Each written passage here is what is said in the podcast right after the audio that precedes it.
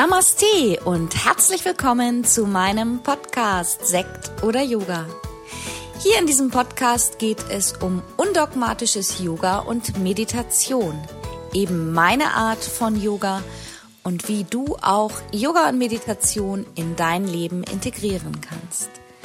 Bist du dabei? Los geht's!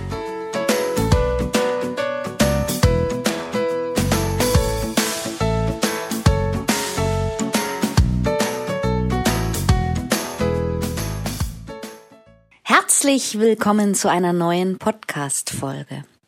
Heute geht es um Yoga und Ernährung und ich möchte dir am Ende dieses Podcastes acht praktische Ernährungstipps für deinen Alltag mitgeben. Ja, erst einmal dazu, Yoga ist ja so viel mehr als einfach nur das Verrenken auf der Matte. Zu Yoga gehört so viel dazu. Ein ganz großer Teil ist auch überhaupt die yogische Lebensphilosophie, also die Einstellung zum Leben. Und da gibt es auch schon einige Podcast-Folgen. Vielleicht magst du da noch mal reinhören. Heute geht es um das Thema yogische Ernährung. Ja, eines der yogischen Lebensempfehlungen ist Ahimsa, Gewaltlosigkeit. Und ähm, es gibt da ein wunderschönes Mantra, Loka Samastar Sukhinu Bhavantu. Mögen alle Lebewesen frei und glücklich sein. Und unter diesem Aspekt von Ahimsa geht man auch im Yoga von der Ernährung aus. Empfohlen wird in den uralten Schriften der yogischen Ernährung die vegetarische Ernährung. Aber mittlerweile ist es im Leben so geworden, dass wirklich ganz, ganz viele Yogis auch vegan leben. Wie ernährst du dich? Also ich persönlich finde, man sollte einfach auch immer noch mal auf den Mensch als Individuum schauen und schauen, was tut dir persönlich gut.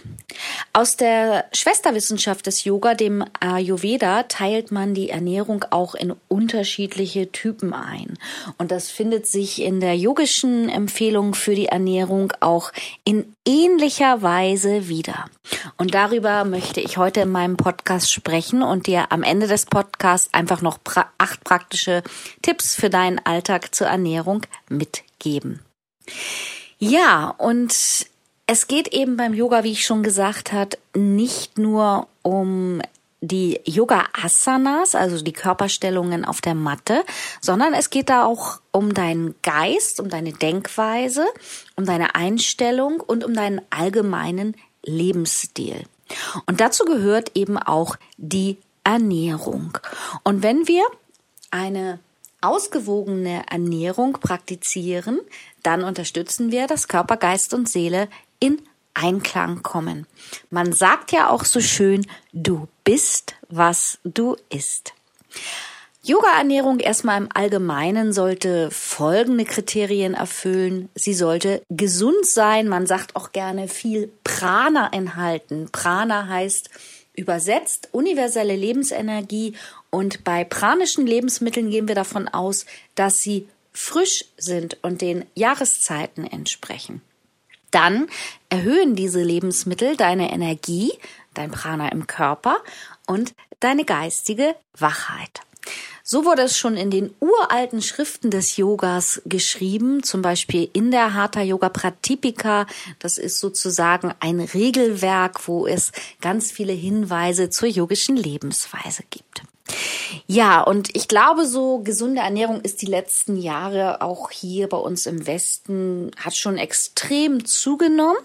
Ich kenne auch mittlerweile viele Menschen, die vegan leben. Ich selber lebe nicht vegan. Also ich bin eigentlich so, dass ich immer einfach darauf achte, was tut mir gut und wie kann ich mich ausgleichen. Das ist mein persönliches ähm, ja, Ernährungsprinzip für mein persönliches Leben.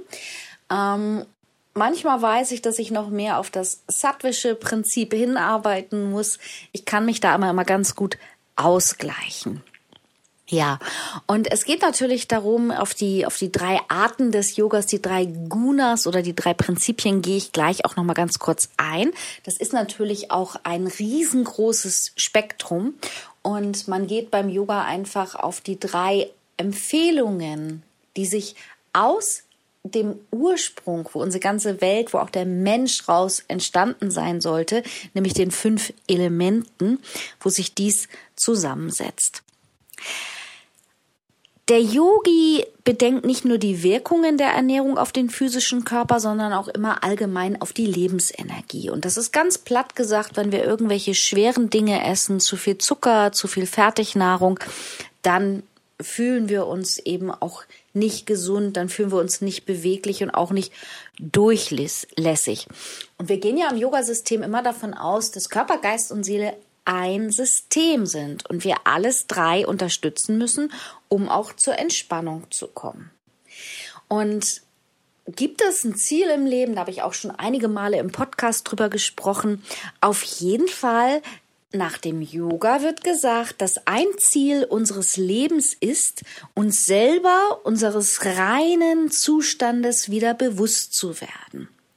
Deswegen stellt der Yoga, Yogi-Aspirant, also ein Mensch, der auf dem Yoga-Weg ist, alles unter den Aspekt seines Lebens, sich selbst zu verwirklichen. Und dazu gehören eben auch die verschiedenen Hilfsmittel des Yogas. Man spricht auch von den ähm, fünf Wegen des Yogas und ähm, dazu gehört eben auch die Ernährung. Und ich bin schon mal kurz drauf hingeschwenkt. Es gibt sozusagen drei Nahrungsmittelkategorien, ähm, in denen in der yogischen Ernährungsweise unterschieden wird. Und das ist einmal die sattwische Nahrungskategorie, die rajasische und die tamasige. Und die möchte ich einfach mal ganz kurz ansprechen, bevor ich zu den acht praktischen Trips für deinen Alltag komme. Ja, die tamasige Nahrung. Was ist das? So ganz grob gesagt sagt man, das ist etwas, was deinen Körper auch vergiften kann, was deine Energien lahmlegt. Denn Tamas, das ist ein Sanskritwort, wird auch übersetzt mit Trägheit und Dunkelheit. Also man kann sagen, es geht hier um schwere und dunkle Nahrung. Aus yogischer Sicht sollte diese Nahrung vermieden werden, weil diese Nahrung deinen Körper schwer und träge macht. Man sagt sogar, dass teilweise Gifte sich im Körper breit machen. Wobei es auch einfach Hinweise gibt, manchmal brauchen wir auch ein bisschen das Tamasige in uns, damit wir zum Beispiel schlafen und ausruhen können. Aber ich habe hier so ein paar Beispiele für ähm, ähm, tamasige Nahrung, die wir nicht im Übermaß und möglichst vermeiden sollten als Yogi, damit wir schön durchlässig bleiben in unserer Praxis, in der Meditation. Das sind einfach faule und unreife, überreife Nahrungsmittel. Wir sollten auch auf Fleisch verzichten. Es wird sogar empfohlen, auf Fisch zu verzichten. Ich sage ganz klar, ich persönlich esse Fisch. Dann wird hier empfohlen ähm, im Tamasigen, dass wir auf Zwiebeln und Knoblauch ähm, verzichten, auf alles, was abgepackt ist, wie Konserven und Tiefkühlkost, Essen, was zu lange durchgekocht wurde und zu oft wieder aufgewärmt wurde, generell zu viel essen und auch Alkohol sollten wir vermeiden, damit wir immer eine klare Sicht haben. Dann gibt es die zweite Kategorie, das ist Rajas oder die rajasige Nahrung und das ist anregende Nahrung, Nahrung, die uns in Aktivität versetzt. Also alles, was deinen Körper, deinen Geist und deine Emotionen unruhig macht, gehört in diese Kategorie. Und da wir ja mit dem Yoga zur Ruhe kommen wollen sollen, sollten wir natürlich auch diese Lebensmittel auf ein Minimum reduzieren. Denn gerade wenn wir meditieren wollen oder entspannen wollen, dann kann uns diese Nahrung in Aufruhr versetzen. Ein paar Beispiele aus der Rajas-Kategorie, ähm, das sind zum Beispiel Eier sollten vermieden werden, Kaffee und schwarzer Tee, wobei ich mich immer erinnere an einen schönen Spruch von Swami Shivananda, der gesagt hat, alles in Maßen, eine Tasse Kaffee, wenn du sie genießen kannst, ist auf jeden Fall gut, wenn du das magst, nicht so viel unterdrücken, aber drei, vier oder fünf, probier einfach mal für dich selber aus, ob dir das überhaupt gut tut. Dann sollten wir es vermeiden, zu viele scharfe Gewürze zu verwenden, sauren und bitteren Geschmack zu viel, weißer Zucker, Weißmehl und Weißbrot. Ja, das kennt man ja heute auch schon einfach aus der gesunden Ernährung. Das sind so Empfehlungen, die uns auch heute gerade so, wo viel, wo es viel um zuckerfrei geht, uns ähm, das ja sowieso auch schon empfohlen wird. Und ich persönlich, ich kann auch überhaupt kein Weißbrot ab. Ähm, ich mache immer wieder mal den Fehler, dass ich ein Stück esse und mir geht's danach einfach nicht gut. Ich hoffe, dass ich das irgendwann mal endlich lerne, dass ich es einfach wirklich überhaupt nicht mehr esse. Ja, und die empfohlene Nahrung für einen Yogi, das ist die sattwische, die leichte Nahrung. Also das wird auch übersetzt mit Leichtigkeit, mit Lichtharmonie oder reine Nahrung mit Prana durchwachsen. Und diese Nahrung, das soll die ideale Nahrung für Yogis sein. Und unter sattwische Nahrung fällt alles, was deinen Körper wertvolle Nährstoffe und Energie gibt und besonders leicht verdaulich ist. Diese Nahrungskategorie macht deinen Geist klar und friedvoll. Und ähm, hier können sich Körper, Geist und Seele ineinander verbinden. Du kannst spirituelle Fähigkeiten und Talente ausbauen. Und es wird in den alten Schriften gesagt, das ist eine rein vegetarische Nahrung. Ja, heute wird, habe ich schon gesagt, viel über vegan gesprochen. Das muss jeder für sich selbst entscheiden. Aber in den uralten Schriften, da wird auch noch über vegetarisch entschieden. Ja, und so ein paar Beispiele für die sattwige Nahrung, das sind halt einfach Vollkorn, Vollkornprodukte, die uns lange satt machen. Amarat, Quinoa, Dinkel, Kartoffeln immer in Maßen, einfach auch wegen der Kohlenhydrate. Linsen sind sehr ähm, bekömmlich. Erbsen, Kichererbsen zur richtigen Tageszeit, einfach auch frische Salate und Rohkost. Rohkost enthält ganz viel Prana, Lebensenergie und es ist wichtig, verschiedene Sorten zu essen, am besten immer jahreszeitenabhängig. Das wird auch sehr im Ayurveda, in der Schwesterwissenschaft des Yogas bedacht und empfohlen.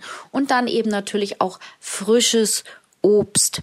Ja, das ist so die Empfehlung für die sattwischen Nahrungsmitteln und diese drei Kategorien werden auch beschrieben als die drei Gunas, die drei Prinzipien. Und alles, was wir unserem Körper zuführen, heißt, sollte gesund, nahrhaft und ohne Giftstoffe sein. Unsere Nahrung sollte für uns für gute Energien sorgen. Nahrung sollte uns Kraft und Ruhe schenken, dass die ähm, Gefühle im Einklang bleiben. Also, dass, dass die Nahrung einfach rein ist. Dann wird von den drei Gunas gesagt, die drei Gunas bringen uns Frieden, den Frieden, die wir suchen. Und die drei Gunas, Sattva, Rajas und Tamas, das sind Eigenschaften der Natur. Ja, das war mal so eine kleine Einführung für die yogischen Ernährungsempfehlungen. Und jetzt komme ich tatsächlich noch für acht, zu acht praktischen Tipps. Vielleicht magst du davon das eine oder andere einfach mal mit in deinen Alltag integrieren, wenn man es schon mal gehört hat und sagt, ach, ich möchte da ein bisschen was tun. Dann kann man das ja ganz undogmatisch einfach mal aufgreifen. Und Regel Nummer eins ist einfach Dankbarkeit und Bewusstsein für das Essen ins Leben bringen. Ja, also ich äh, vergesse es selber manchmal auch. Ich habe das neulich wieder im Ashram so zelebriert, weil man einfach auch immer wieder erinnert wird, wenn man da viele Menschen sieht, die ähm, nochmal sich richtig bedanken für das Essen. Und ich bin dankbar, dass ich so viel zu essen habe und so leben kann. Aber oft vergesse ich es. Also einfach wirklich vielleicht einführen, dass man zumindest einmal am Tag ganz bewusst den Nahrungsmitteln dankt und auch ganz bewusst sich die Zeit nimmt, was man isst, zu schmecken, zu kauen und ähm, ja, einfach auch wahrnehmen. Das ist auch eine gute Empfehlung, um dein eigenes Bauchgefühl zu stärken. Dann die Lebensmittel, das ist der, die Lebensempfehlung Nummer zwei für dich, für deine Ernährung.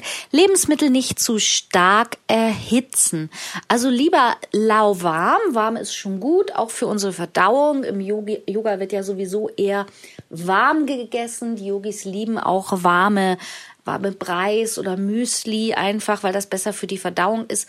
Aber einfach nicht überhitzen und nicht zu stark erhitzen, einfach um auch das Prana in den Lebensmitteln zu erhalten.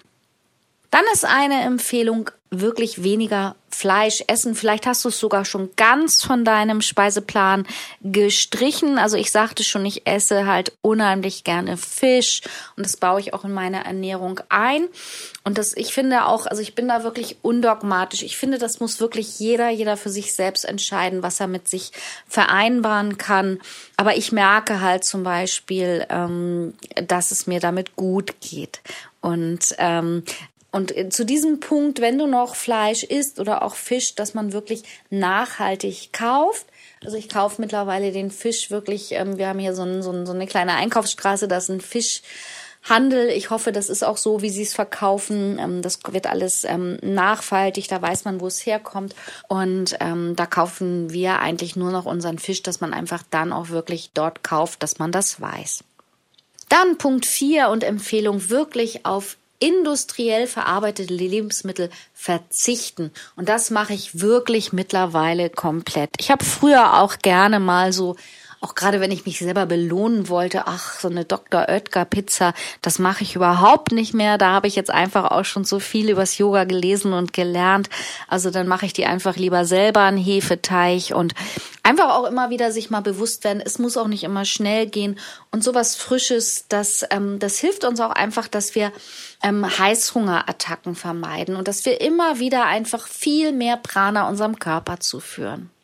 Dann Tipp Nummer fünf ist einfach wirklich auf regionale Bioprodukte zurückgreifen und natürlich auch Jahreszeiten abhängig, ja, dass wir wirklich auch nur das essen, was in der Jahreszeit auch tatsächlich an der Reihe ist. So kannst du auch deinen inneren Kompass stärken, dass das, was heute, wo wir alles im Überfluss haben, schon teilweise ein bisschen vergessen ist.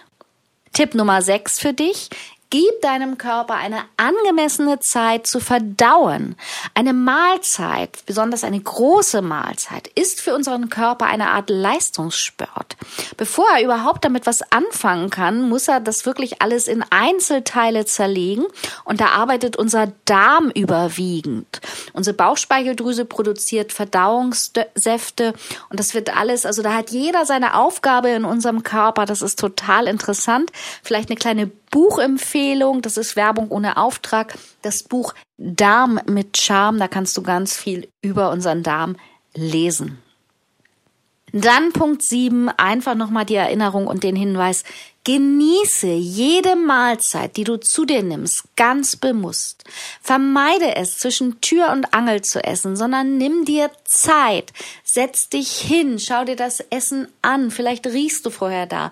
Denk nochmal an das Dankbarkeitsritual. Bedanke dich für dein Essen, ja? Vielleicht hast du sogar für dich ein, oder kannst du ein Ritual entwickeln. Im Yoga sagt man, das Essen segnen. Das heißt dann Prasad, gesegnetes Essen. Und, ähm, ja, das ähm, ist ein, finde ich auch, ähm, also wirklich ein schöner Hinweis nochmal. Wir haben alle eh zu wenig Zeit. Gib deinem Körper Zeit, wirklich zu verdauen und genieße. Ja, und dann kommt Punkt 8 und der gefällt mir gut, weil ich bin einfach auch so ein Genießer-Typ, sich nicht alles verbieten. Ne? Kleine ähm, Sünden sind in Maßen erlaubt. Ich bin ja sowieso, wenn du schon länger meinen Podcast hörst oder mich kennst, ich bin undogmatisch.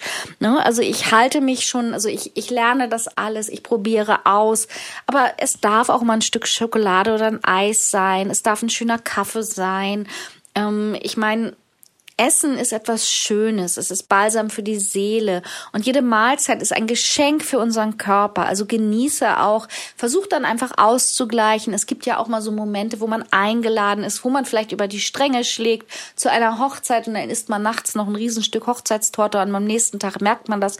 Ja gut, dann geh an die frische Luft, ist weniger, leg einen Fastentag ein, aber genieße und verbiete dir nicht alles positiv. Think positiv. Ja, das waren so ein paar ähm, Tipps für dich.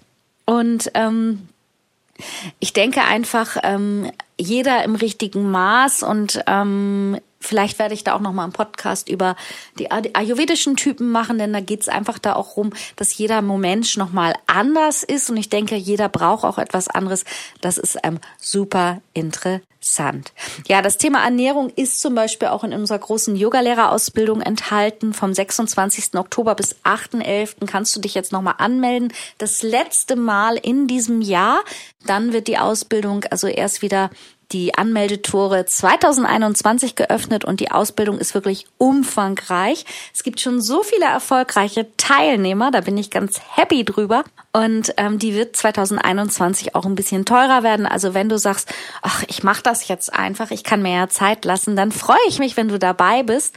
Oder komm erstmal in meine gratis Facebook-Gruppe Yoga und Meditations-Challenges. Da kannst du ganz viel über Yoga erfahren und alles ist gratis, komplett umsonst. Du musst einfach nur ein äh, Facebook-Konto haben und kommst dann in meine Gruppe.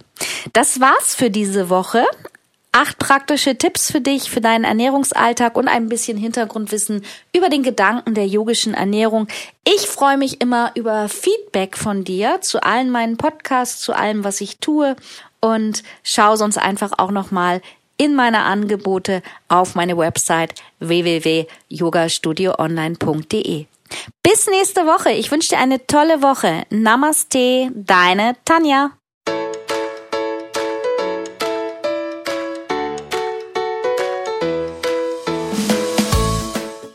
Das war's für heute mit meinem neuen Podcast-Thema.